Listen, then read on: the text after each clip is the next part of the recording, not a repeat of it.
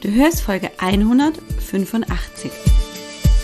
Hallo und herzlich willkommen hier zum Podcast Raus aus dem Hormonchaos. Mein Name ist Alex Broll, ich bin Heilpraktikerin, Coach, angehende Ärztin und vor allem Hormonexpertin. Es ist so schön, dass du hier bist und eingeschaltet hast. Komm, lass uns schauen, was du tun kannst, um deine Gesundheit wieder selbst in die Hand zu nehmen. Ganz besonders, wenn deine Hormone aus dem Gleichgewicht geraten sind. Und heute wollen wir uns tatsächlich mit präventiven Maßnahmen beschäftigen, nämlich dem Vorbeugen von Fettstoffwechsel und Zuckerstoffwechselstörungen. Lass uns also gleich mal loslegen. Hi, willkommen zurück. Wie geht's dir? Hello, willkommen zurück. Wie geht's dir? Kannst du dich noch an die letzte und die vorletzte Folge erinnern?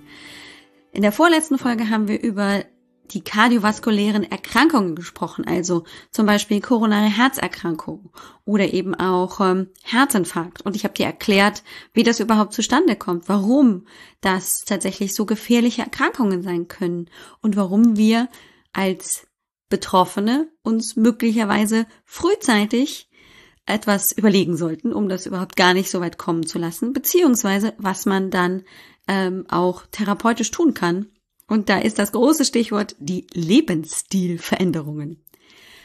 Ja, und in der letzten Folge haben wir dann tatsächlich eigentlich über ähnliche Problematiken gesprochen. Ich bin noch ein bisschen mehr über ähm, eingegangen auf das metabolische Syndrom, das du kennengelernt hast, mit den vier Faktoren, wo drei davon dann auch zutreffen müssen, damit man dieses metabolische Syndrom diagnostizieren kann, dass ich eben Übergewicht oder Adipositas habe, eine Fettstoffwechselstörung, Diabetes mellitus oder auch eine Hypertonie. Ähm, und das klingt alles nicht sehr verlockend, oder? Also ich lege tatsächlich nicht so großen Wert drauf, irgendwie diese Problematiken zu entwickeln. Ähm, und das Problem ist tatsächlich, dass natürlich viel auch in den Mustern, so wie ich das schon erläutert habe in den letzten Folgen, ähm, begründet ist, dass wir uns eben so entwickelt haben, möglicherweise mit Bluthochdruck oder auch Fettstoffwechselstörung oder eben auch Zuckerstoffwechselstörung zu tun haben. Und es gibt noch einen Grund, warum man aufpassen sollte und hellhörig werden sollte, ähm, wenn es um diese Problematiken wie metabolisches Syndrom oder eben auch kardiovaskuläres Risiko, also die, das Risiko an diesen Herz-Kreislauf-Erkrankungen zu erkranken, ähm, beachten sollte. Und zwar ist das tatsächlich die Genetik. Wir haben in Studien einfach herausgefunden, dass ähm, familiär gehäuft, also Fettstoffwechselstörungen, aber vor allem auch Diabetes auftreten. Das heißt, haben Vater oder Mutter diese Erkrankung, dann ist die Wahrscheinlichkeit, dass ich das als Kind auch entwickle, sehr hoch. Um die 50 Prozent, also 50-50. Das ist schon nicht so nice und auch nicht very promising. Ähm, wir wollen also möglicherweise etwas dagegen tun, oder? Also ich für meinen Teil würde sagen, jo, das ist nicht so das, was ich mir für mein gehobenes Alter irgendwann im Ruhestand ähm, vorstelle. Denn das hat einfach große Konsequenzen die sehe ich natürlich jeden Tag im Moment auch im Studium ähm, mit Patienten, die ähm, blöderweise dann eben diese Erkrankungen entwickelt haben und wirklich viele verschiedene Erkrankungen haben, die das Leben sehr groß einschränken können. Und vielleicht bist du noch Jahrzehnte davon entfernt und machst dir darüber noch gar keine Gedanken. Das ist natürlich völlig okay. Ähm, ich aus meiner Erfahrung kann sagen, mit 30 habe ich mir da auch keine Gedanken gemacht. Möglicherweise auch, weil ich damit ja auch gar nicht so in Kontakt gekommen bin. Aber jetzt so mit so Anfang, Mitte 40 geht das schon los. Möglicherweise bin ich einfach nur eine Frühentwicklerin. Passt eigentlich nicht so zu mir. Ich bin eher immer ein bisschen später dran. Aber hey, ja, ich würde sagen, es ist lohnenswert, sich darüber Gedanken zu machen, was wir im Alter noch können wollen ja?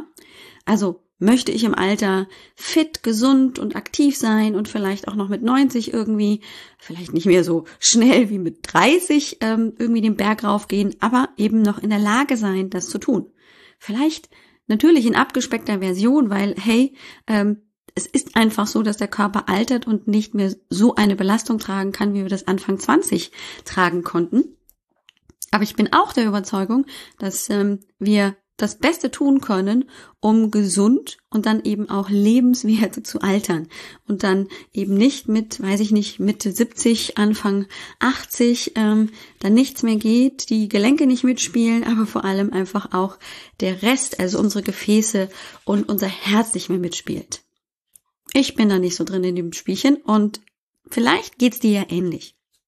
Also suche ich immer ähm, sowohl für mich, aber natürlich auch für meine Hörerinnen hier im Podcast nach Lösungsansätzen. Und die eine Lösung, die ich für mich umsetzen möchte, und das klappt nicht immer zu 100 Prozent, da gebe ich das ganz ehrlich zu, das ist eben das Thema Lebensstilveränderung. An vielen Dingen in meinem Leben kann ich nicht so viel ändern. Da bin ich einfach äh, den Umständen ähm, ausgeliefert, dass ich eben äh, zu bestimmten Zeiten irgendwo sein muss, dass ich zu bestimmten Zeiten Klausuren schreiben muss, dass ich ähm, eben bestimmte Dienste dann irgendwann in der Zukunft übernehmen muss, die auch über Nacht gehen und eben so viel Stress erzeugen können. Das kann ich möglicherweise gar nicht so lenken. Mein Umgang damit äh, meine Einstellung dazu kann ich natürlich mental ändern, aber das ist auch immer leichter gesagt als getan. Ähm, also ist es natürlich nicht immer so leicht dahergesagt, naja, ändere einfach nur dein Leben und dann ist alles wieder gut und schön. Das funktioniert natürlich auch nicht. Aber was, glaube ich, schon funktioniert, ist, sich immer wieder mit dem Thema Lebensstilveränderungen für mich persönlich, in welchem Rahmen ich persönlich die umsetzen kann, ähm, sich damit auseinanderzusetzen. Kann ich möglicherweise auf das Rauchen verzichten? Ja, nein, vielleicht. Jetzt vielleicht nicht. In fünf Monaten möglicherweise. Was hält mich vielleicht daran, ähm, immer noch zu rauchen? Und ähm, warum fällt es mir so schwer, ähm, das abzusetzen? Das ist ja letztendlich auch eine Droge. Ne? Nikotin ist ein ähm, schwer süchtig machender Stoff und das ist eben, da bin ich total verständnisvoll eben nicht schwuppdiwupp mit einem ähm, Schnippen des Daumens ähm, möglich, mit dem Rauchen aufzuhören. Manchmal brauchen wir einen wirklich richtig großen Motivator.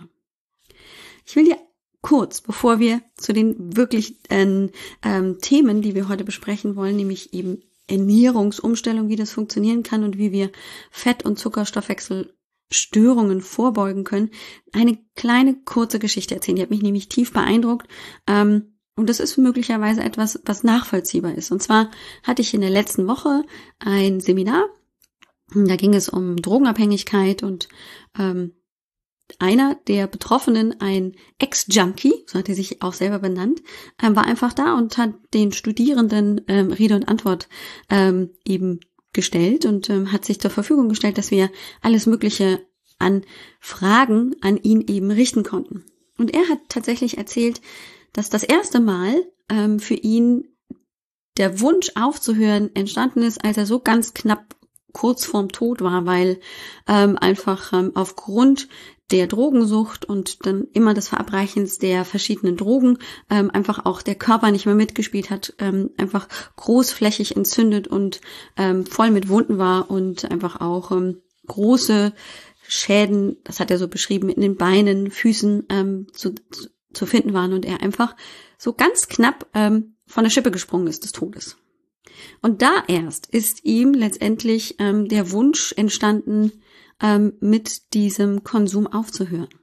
Manchmal braucht es dieses eine Ereignis, das uns so ein bisschen hier unsere Sterblichkeit vor Augen setzt, damit wir dann aktiv werden. Das ist nicht für alle ähm, immer der Fall. Manchmal klappt natürlich auch ähm, die Vorstellung sehr viel früher und das ist natürlich wünschenswert. Aber was ich letztendlich damit sagen will, es ist nicht immer so einfach, Dinge zu verändern. Und das verstehe ich total. Ich bin da auch oft ähm, in einer Zwickmühle, weil mein Kopf genau weiß, was Dinge sind, die ich ändern müsste. Ähm, und manchmal kann ich sie eben doch nicht ändern, weil meine Disziplin, meine Motivation oder einfach auch andere Außenfaktoren mit reinspielen, die ich einfach nicht so gut kontrollieren kann. Also, das soll keine Ausrede sein, sondern auch ein Stück weit eine Erklärung, warum es halt nicht immer so smooth läuft und wir uns manchmal immer wieder aufraffen und rappeln müssen, um dann doch etwas zu ändern. Aber dass es sich lohnt, das ist keine Frage. Dass wir es immer wieder probieren sollten, auch. Und jetzt möchte ich mit dir darüber sprechen, was wir machen können.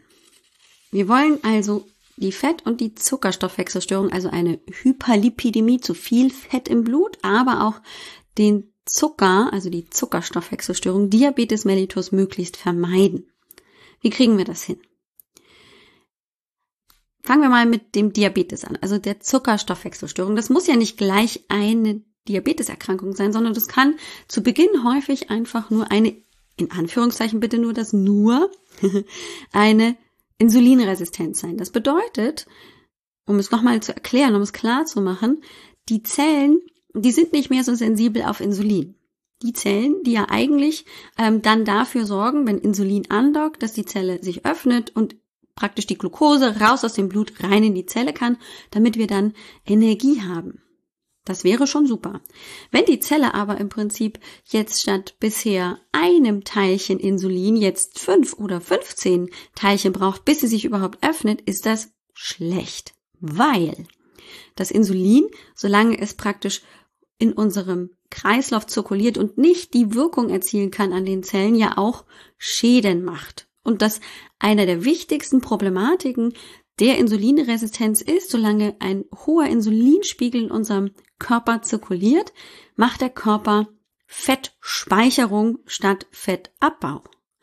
Das ist doof. Das ist richtig doof, weil wir möglicherweise dann eben noch zusätzlich Gewicht zunehmen und in ein Übergewicht hineingehen ähm, und natürlich dann damit einen weiteren Risikofaktor entwickeln. Wir wollen also genau das vermeiden.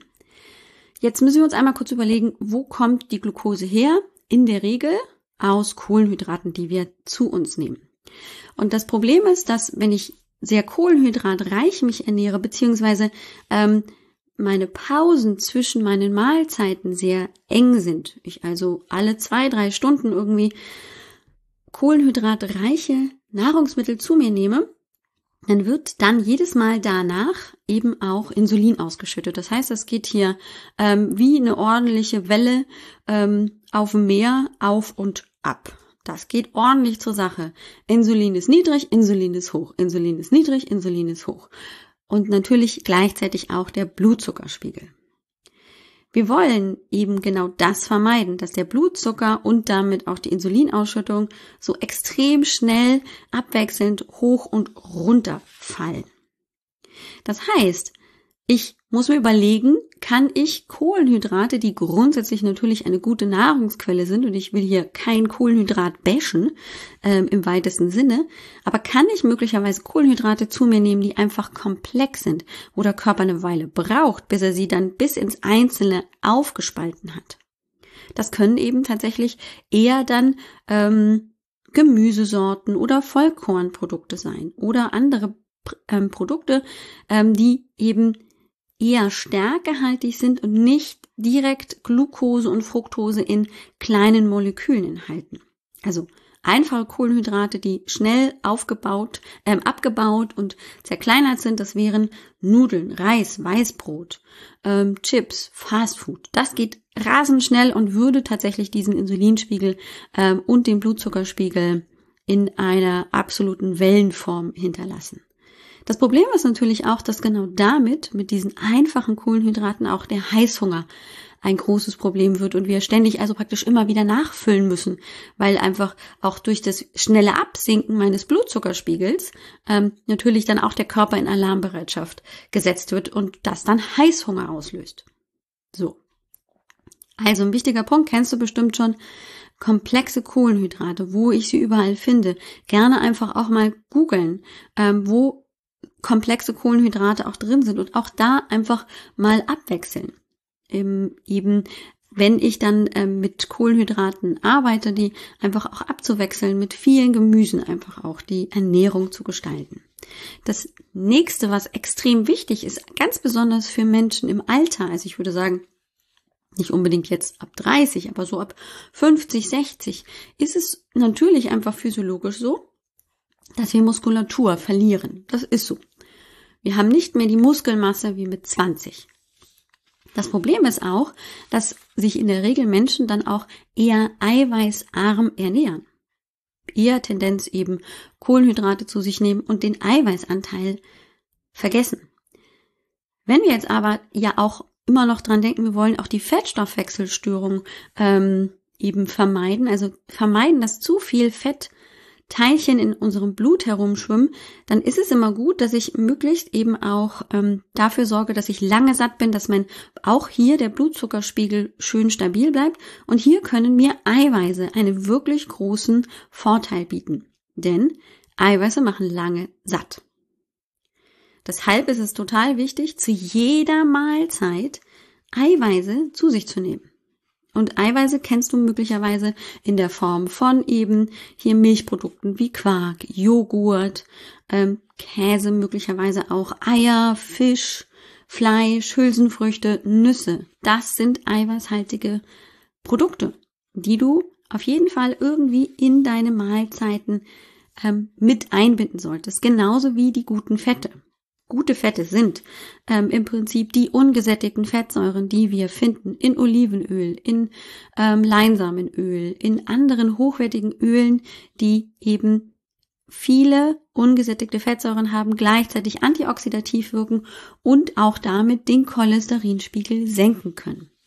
Da gibt es eine ganze Menge an verschiedensten Möglichkeiten an Ölen, die wirklich sehr gesund und hochwertig sein können.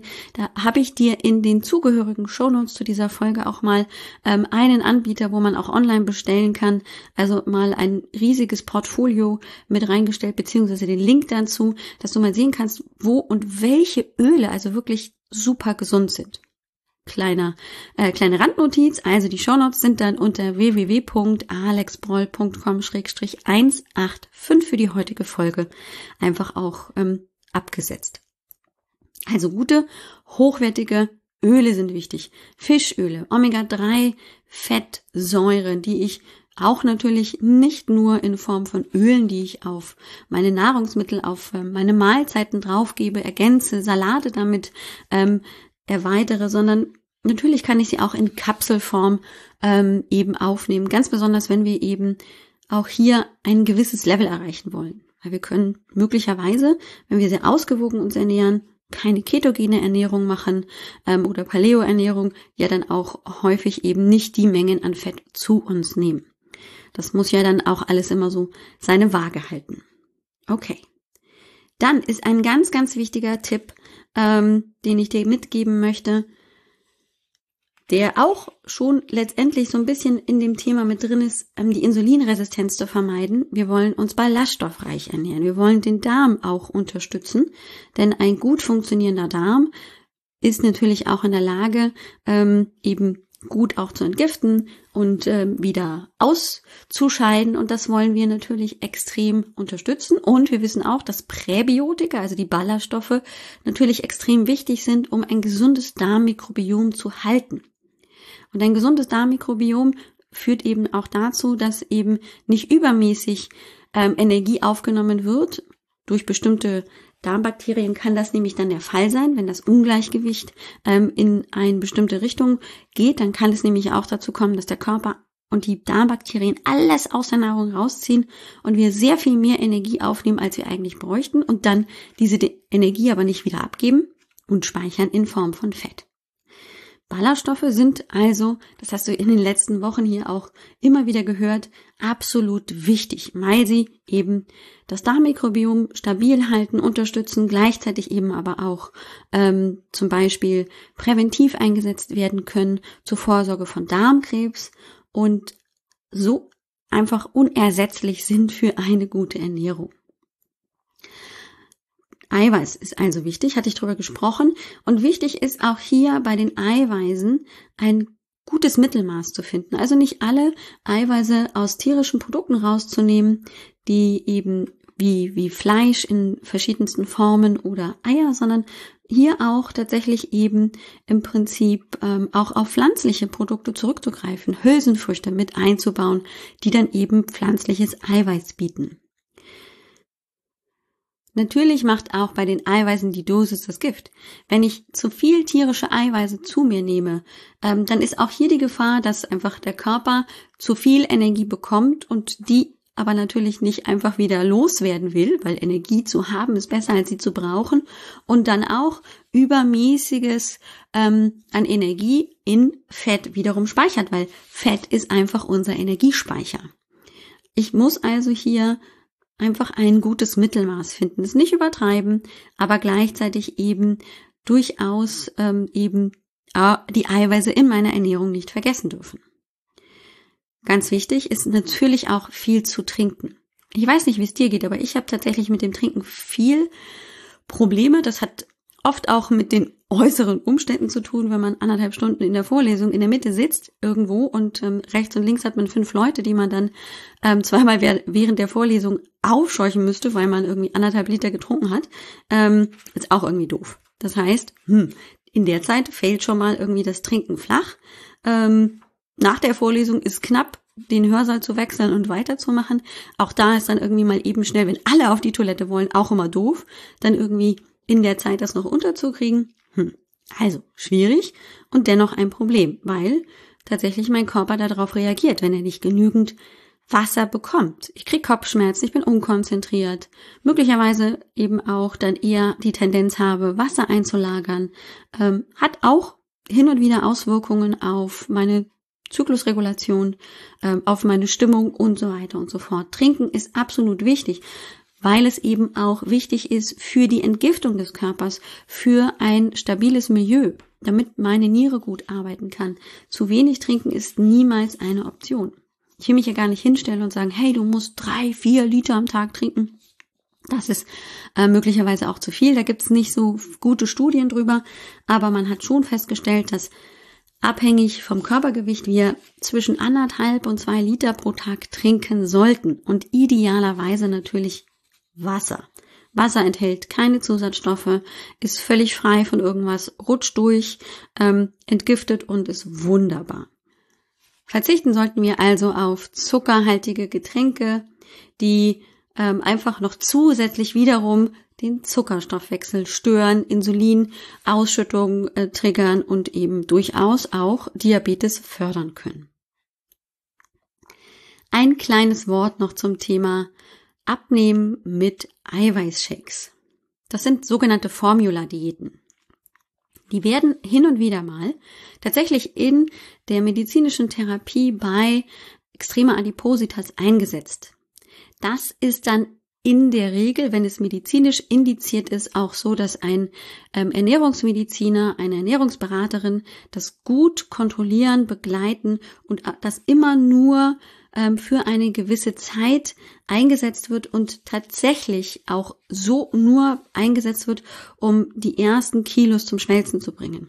Häufig wird es zum Beispiel eingesetzt ähm, bei Menschen, die extrem adipös sind, eine BMI vielleicht größer 35 bis 40 haben, ähm, um die ersten Erfolge zu erzielen, ähm, damit letztendlich das Gewicht auf ein dann Maß sinkt, um dann aber auch, und das ist eigentlich das eigentliche Ziel immer bei solchen ähm, Maßnahmen, dann eine Ernährungsumstellung zu erreichen.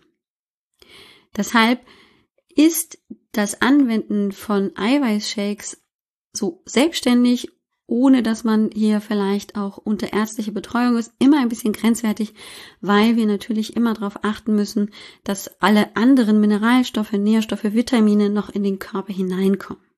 Das ist also wichtig. Man sollte das also immer mit dem behandelnden Arzt, der behandelnden Ärztin besprechen. Ist das so in Ordnung? Was glauben Sie, ähm, kann ich das machen? Kann mein Körper das ertragen? Und möglicherweise ist also bevor ich sowas anfange auch eine Blutuntersuchung gar nicht schlecht, um einfach auch dann Vergleichswerte zu haben. Zum Beispiel eben die Fettwerte ähm, dann vorher und nachher ähm, eben vergleichen zu können. Und dann haben wir noch ein paar Punkte, die auf jeden Fall Sinn machen, mit im Kopf zu haben. Ob ich dann tatsächlich eine Nährstoffversorgung ähm, über zeitweise über ein paar Nahrungsergänzungsmittel mache oder das über die Nahrung, über ausgewogene, gemüsehaltige Ernährung mache, sei mir dann dementsprechend einfach selbst überlassen. Aber wichtige Faktoren sind auf jeden Fall Magnesium, Vitamin B1, ähm, die Alpha-Liponsäure.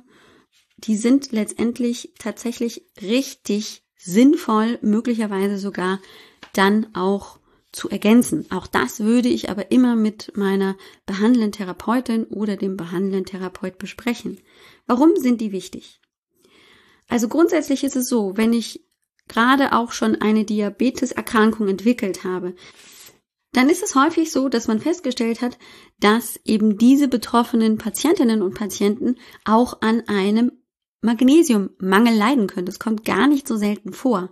Und auch Studien haben dann gezeigt, dass dann die Substitution mit Magnesium sowohl bei der, dieser Diabeteserkrankung sich positiv ähm, einsetzen lassen und aber auch einen positiven Effekt auf den Bluthochdruck haben, den ja meistens auch die betroffenen Patientinnen und Patienten haben. Also es ist grundsätzlich hm, schon eine sinnvolle Idee, gerade bei vielleicht Insulinresistenz oder dann auch einem schon da gewesenen oder einfach schon bestehenden Diabetes Typ 2 auch mal Magnesium im Vollblut zu bestimmen und dann auch danach eben eine Substitution einzuführen, ähm, um letztendlich eben noch einen weiteren Weg zu haben, etwas gegen die Diabeteserkrankung und natürlich auch in dem Fall gegen Bluthochdruck zu machen. Von Vitamin B1 habe ich auch gesprochen. Das Vitamin B1 ist das sogenannte Thiamin. Und das spielt tatsächlich auch ganz besonders bei den ähm, Prozessen der Glukoseverstoffwechslung eine große Rolle gilt als sogenannter Kofaktor und führt eben praktisch dazu, dass Glucose gut abgebaut werden kann. Und leider ist es auch wieder so, dass man festgestellt hat, dass Patienten mit Diabetes ähm, häufig einen zu niedrigen Thiamin, also Vitamin B1-Spiegel haben. Deshalb ist es eben vielleicht auch sinnvoll, ähm, hier den Thiamin, also Vitamin B1-Spiegel bestimmen zu lassen. Das ist natürlich oft etwas, was nicht von der Krankenkasse übernommen wird, sondern was man möglicherweise selbst dann bezahlen muss. Aber manchmal ist es durchaus eben sinnvoll, das zu tun. Man geht davon aus, ähm, dass tatsächlich durch eine Störung in der Niere, durch die Diabeteserkrankung kommt es ja auch zu Störungen in der Niere, dass das Vitamin B1 eher und vermehrt ausgeschieden wird und wir deshalb eben auch mehr brauchen. Man vermutet tatsächlich auch, dass eben aufgrund dann dieses Mangels an Vitamin B1 eben auch diese anderen Folgeerkrankungen, wie zum Beispiel Nervenerkrankungen, die sich dann entwickeln können, damit vergesellschaftet sind und möglicherweise eben hierfür auch die Ursache sind. Also macht es möglicherweise Sinn, eben Thiamin, also das Vitamin B1, entweder schon als aktiviertes Thiamin oder als Benfothiamin, das ist praktisch die Vorstufe vom Vitamin B1, eben auch zu substituieren. Bitte einmal immer wieder bedenken, ein Gespräch mit dem behandelnden Therapeuten, der Therapeutin, dem ähm, eben Diabetologen, der Diabetologin ist absolut wichtig. Ähm, über die Alpha-Liponsäure habe ich auch ja noch gerade gesprochen. Auch das ist letztendlich ein wichtiges Coenzym in diesem Glukosestoffwechsel und hat aber auch antioxidative, also Wirkungen gegen Stress. Ähm, und tatsächlich haben sich in einigen Studien auch positive Effekte bei der Aufnahme von Alpha-Liponsäure gezeigt, ganz besonders um eben zum Beispiel diese Nervenschmerzen durch den Diabetes verursacht ähm, eben zu lindern. Da gibt es noch nicht so viele Studien und auch das ist eben ganz wichtig, finde ich, sich letztendlich damit ähm, möglicherweise mit dem Therapeuten, der Therapeutin auseinanderzusetzen. Aber mir war es jetzt einfach mal wichtig, darüber gesprochen zu haben, dass es natürlich auch noch Nährstoffe gibt, die sich zeitweise, wenn ein Mangel besteht, durchaus als sinnvoll erweisen können, dass man sie substituiert. Okay. Was ich festhalten will, ist eben hier eine ausgewogene, gemüsereiche, ballaststoffreiche Ernährung, möglicherweise Substitution mit den entsprechenden Nährstoffen, ähm, und eine enge Zusammenarbeit im Prinzip mit den entsprechenden Therapeuten und Therapeutinnen. Die sind natürlich dazu da und ja, ich kann schon manchmal den eine oder andere nicht die eine oder andere hier im Podcast hören, hm, das große Rollen der Augen und das Stöhnen, ja, die haben ja manchmal keine Zeit. Das ist tatsächlich ein Problem, das ich jetzt hier natürlich im Podcast nicht lösen kann. Ähm, ich kann dich nur immer wieder dazu auffordern, das auch einzufordern, ähm, in eine offene und wertschätzende Diskussion zu gehen, respektvoll miteinander umzugehen und da gemeinsam letztendlich den Weg zu finden, der gerade für dich als betroffene Patientin und Patient einfach gehbar ist. So.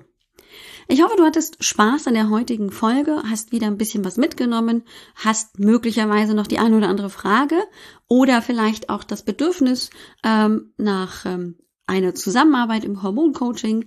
Wer weiß, solltest du den Wunsch danach haben, mit mir zusammenzuarbeiten, dann lade ich dich ganz herzlich ein, natürlich dich bei mir zu melden, anzufragen für ein Hormoncoaching. Das geht auch ganz einfach. Ich biete ein 15 Minuten Kennenlerngespräch, weder Therapie noch Beratung natürlich da inkludiert, sondern einfach nur ein Kennenlernen, wo du ganz kurz schilderst, was die Hauptproblematik ist, ich dann einmal eruieren kann, bin ich überhaupt die richtige Ansprechpartnerin und dir dann einfach auch erläutere, wie ich genau arbeite, wie meine Konditionen sind, damit du dann daraus natürlich eine entsprechende Entscheidung treffen kannst, ob das für dich passt oder nicht. Das kannst du ganz einfach machen, indem du auf www.alexbroll.com Sprechstunde gehst. Dort kannst du dann ähm, tatsächlich eben so ein Formular ausfüllen online. Ich krieg die Mitteilung, dass du das gemacht hast. Dann schicke ich dir per E-Mail zurück ein paar Terminvorschläge. Wir sprechen dann diese 15 Minuten, tatsächlich auch wirklich nur 15 Minuten. Das heißt, wir müssen uns natürlich knapp halten. Ähm, Du bekommst dann eben alle Informationen, die du brauchst und kannst daraus dann eben die Entscheidung treffen, ob das für dich passt oder nicht. Und noch eine kleine Erinnerung. Ich hatte ja gesagt, dass ich dir ähm, eben ein bisschen was zusammengestellt habe für die heutige Podcast-Folge. Und das findest du wie immer unter den Show Notes unter www.alexbroll.com-185 für die 185. Folge. Ich hoffe, du hattest Spaß dran. Wir hören uns nächste Woche wieder. Ich würde mich freuen. Hab bis dahin eine super Zeit. Mach's gut und ciao, ciao. Dir hat dieser Podcast gefallen? Dann wäre es großartig, wenn du diesen Podcast mit deiner 5-Sterne-Bewertung auf iTunes unterstützt. Und wenn du noch mehr über dein Hormonchaos erfahren willst, geh einfach auf www.alexbroll.com. Bis zum nächsten Mal.